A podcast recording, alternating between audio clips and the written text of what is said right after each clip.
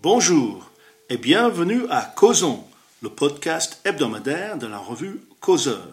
Je m'appelle Jérémy Stubbs et aujourd'hui je suis là avec Martin Pimentel. Bonjour Martin. Bonjour Jérémy. Et avec Maximilien Nagy. Bonjour Max. Bonjour Jérémy. Et nous serons rejoints tout à l'heure par Gil Mirelli. Eh bien d'abord Martin. Martin, aujourd'hui tu nous poses une question qui est finalement assez terrible quand on y pense. Cette question qui a émergé cette semaine dans le débat national français est la suivante. Y a-t-il une rue arabe en France? Alors, qu'en est-il? Raconte-nous. C'est Éric Zemmour, invité mercredi chez Pascal Pro, qui le premier a mis les pieds dans le plat et a révélé le poteau rose. Le président de Reconquête, candidat clivant, arrivé quatrième à la dernière élection présidentielle, a au moins le mérite de mettre des mots sur une vérité dérangeante.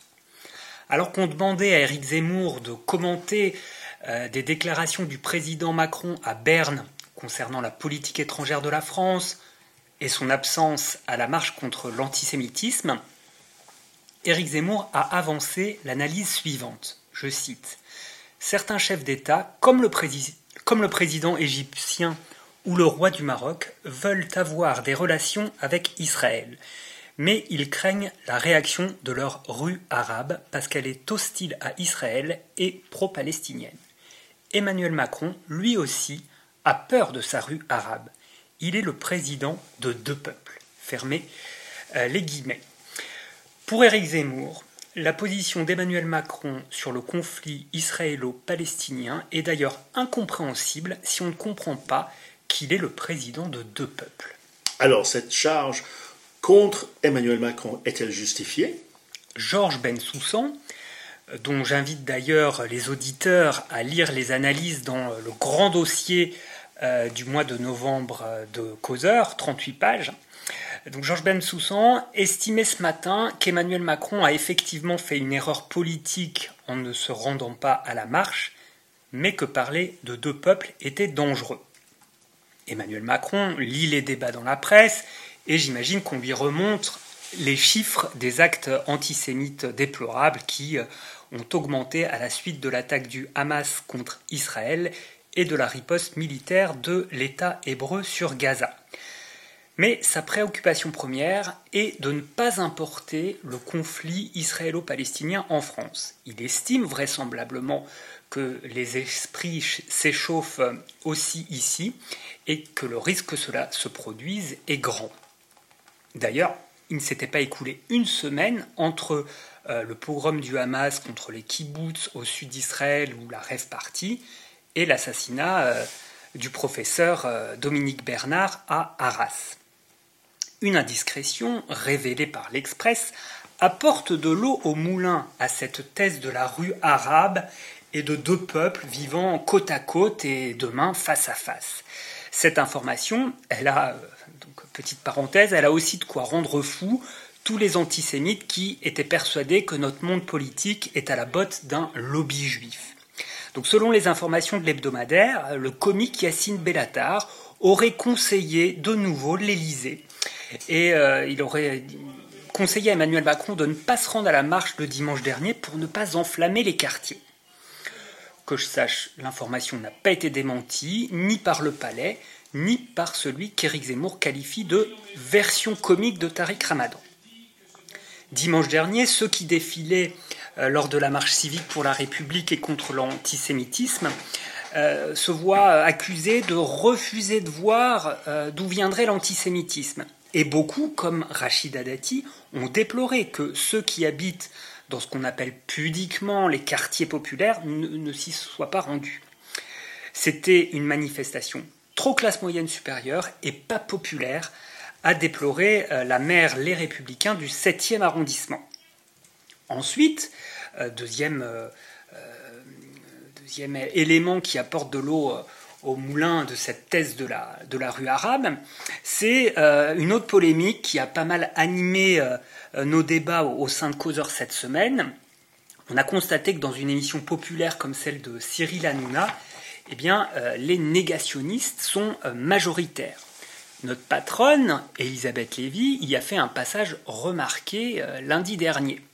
Il y avait un débat euh, qui était organisé pour savoir si, somme toute une, une affirmation assez banale qu'elle avait avancée euh, un ou deux jours avant sur CNews, choquait le public du talk show. Alors cette affirmation, rappelons-la, c'était l'antisémitisme qui pose un problème de vie aux juifs vient en général de musulmans.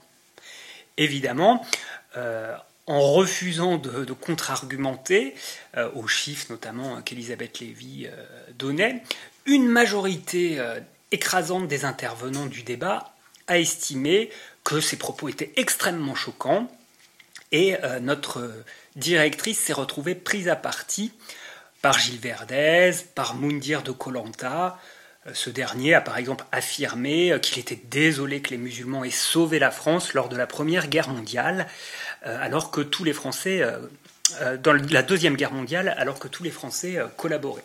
Première nouvelle. Il lui a aussi demandé si Dachau et la Gestapo, ça lui parlait.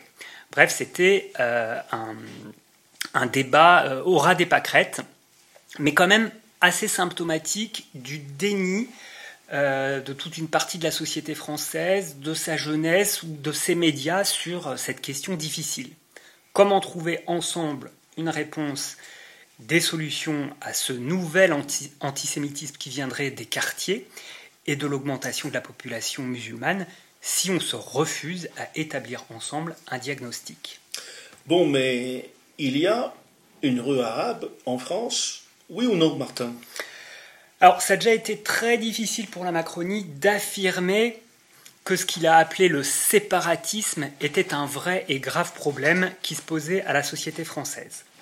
Et il est peut-être maladroit de parler de rue euh, arabe, mais l'expression pourrait connaître un certain succès euh, chez les politiques ou dans la presse de droite.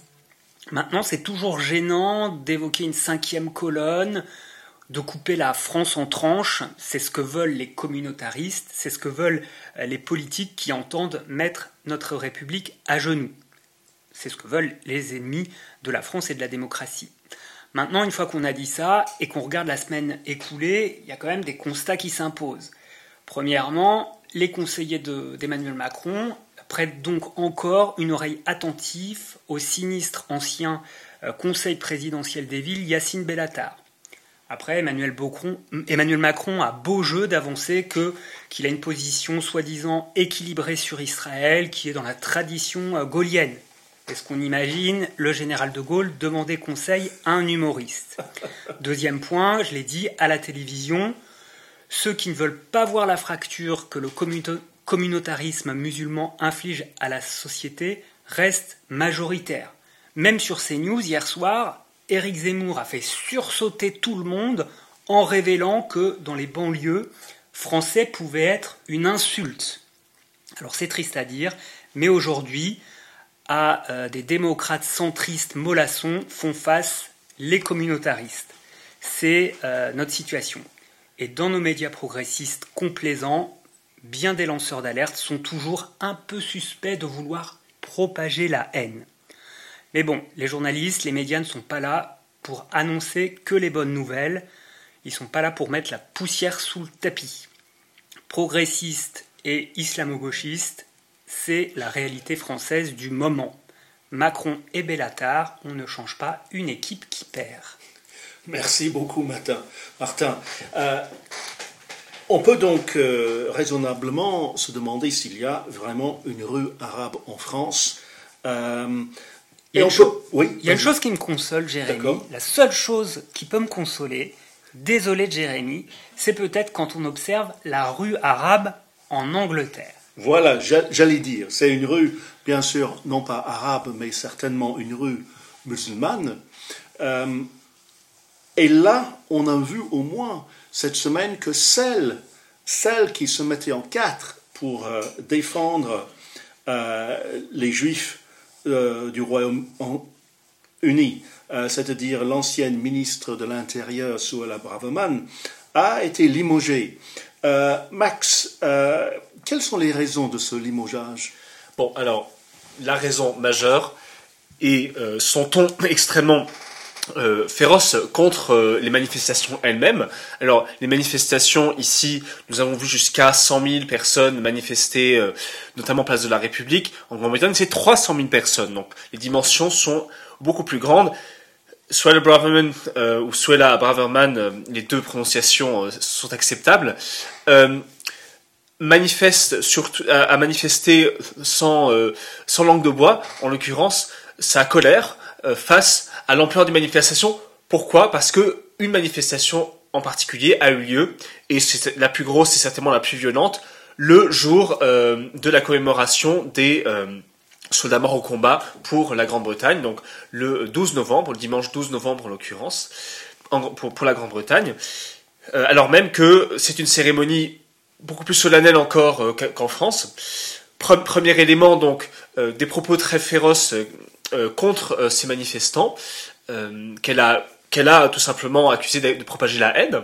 Deuxième élément, une tribune qu'elle a publiée dans l'équivalent du Figaro français, le, Times de Londres, qui accuse la police d'être davantage favorable aux minorités, en particulier aux groupes et aux partis de gauche, au sens, au sens large du terme, une tribune euh, qu'elle publie euh, sans, sans, respecter les filtres imposés par euh, le ministre, premier ministre Rishi Sunak, et qui a provoqué tout simplement son, son limogeage au bout, c'est-à-dire son limogeage donc lundi dernier.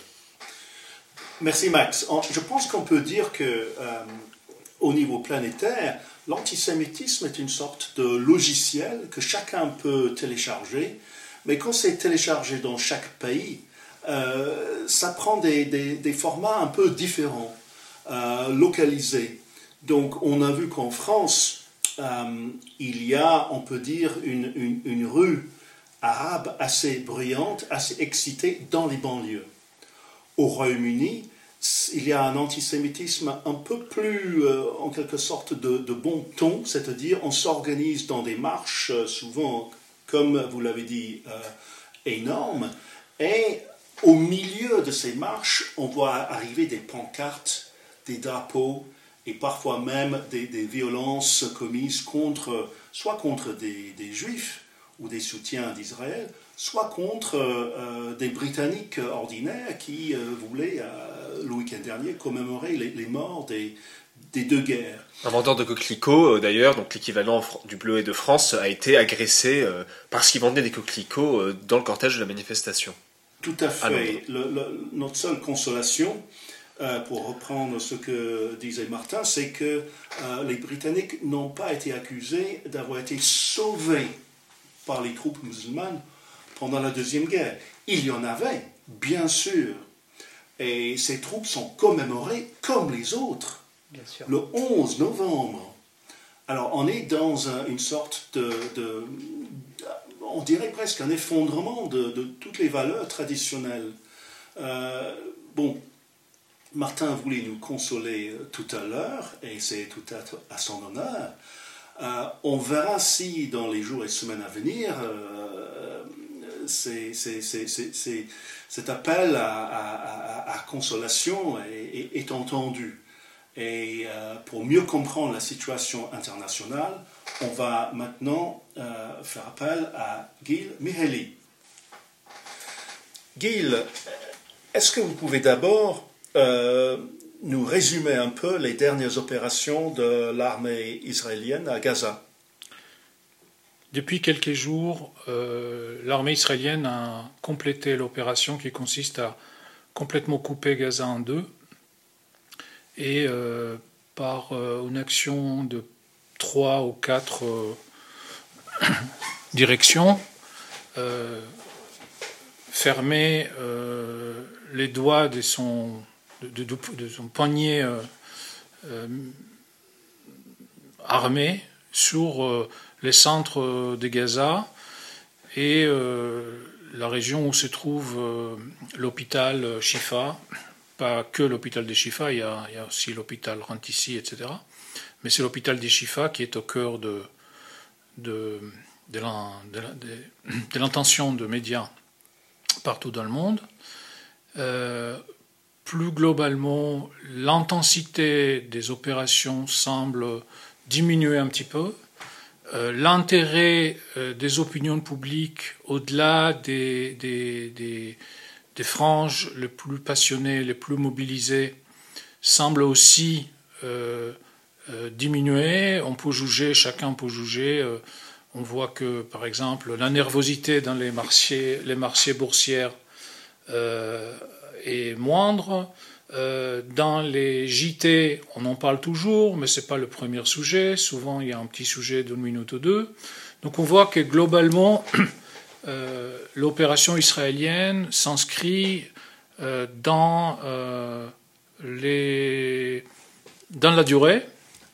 Et, c'est probablement la logique profonde de cette opération, parce que la seule logique opérationnelle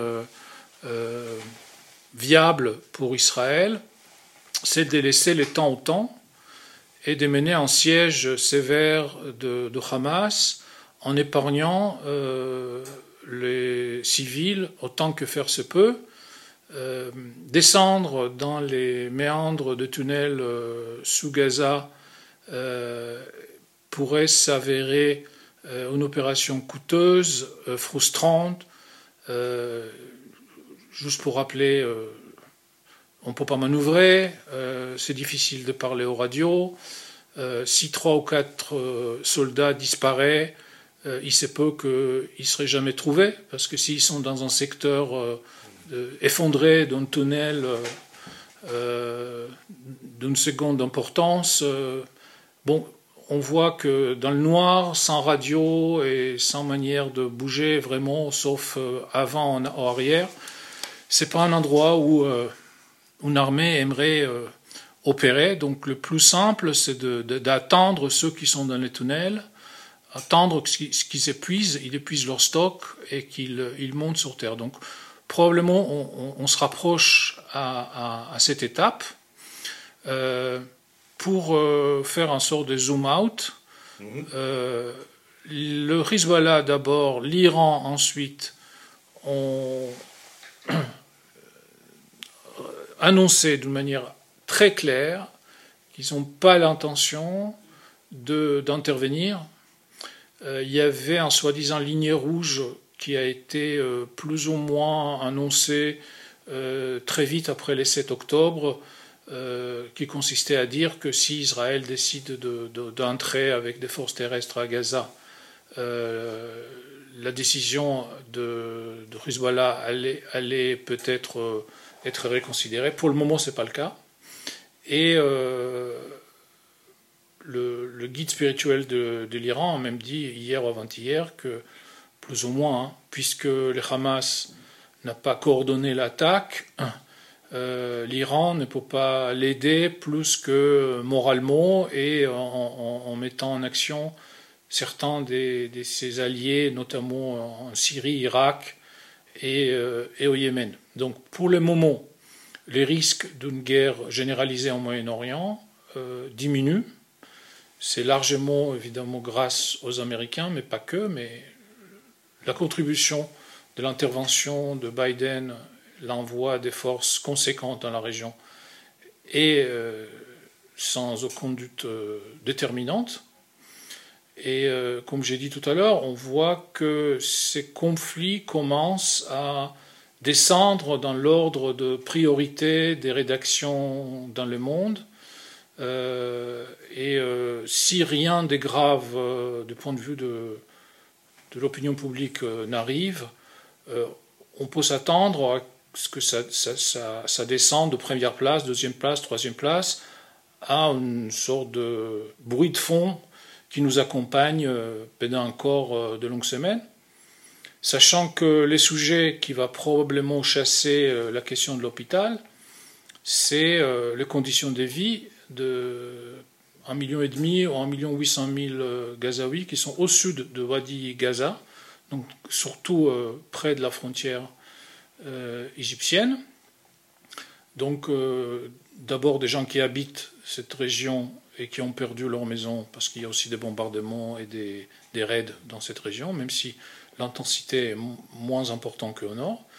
Et puis plus d'un million de, Gazaouis qui habitent Gaza et les villes de, banlieue de, la banlieue de Gaza, qui, qui, ont quitté le nord pour se réfugier au sud. Bien, bien, bien entendu, eux, au-delà de certaines personnes qui peuvent aménager chez, chez des, des, membres de leur famille, j'imagine qu'ils ne sont pas nombreux, il y a un vrai problème de logement, un vrai problème de, de.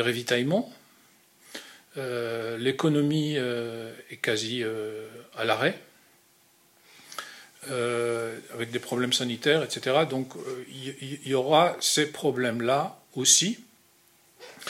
Et c'est peut-être à partir de solutions pragmatiques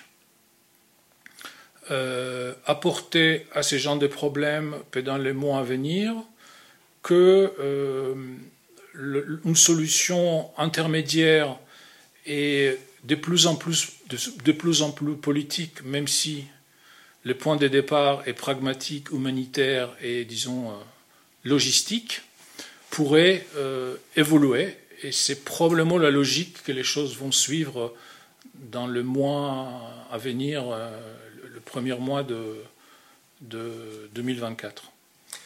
Merci beaucoup, Guy. Et merci à nos auditeurs. À la semaine prochaine pour un nouvel épisode de Causons, le podcast hebdomadaire de la revue Causeur.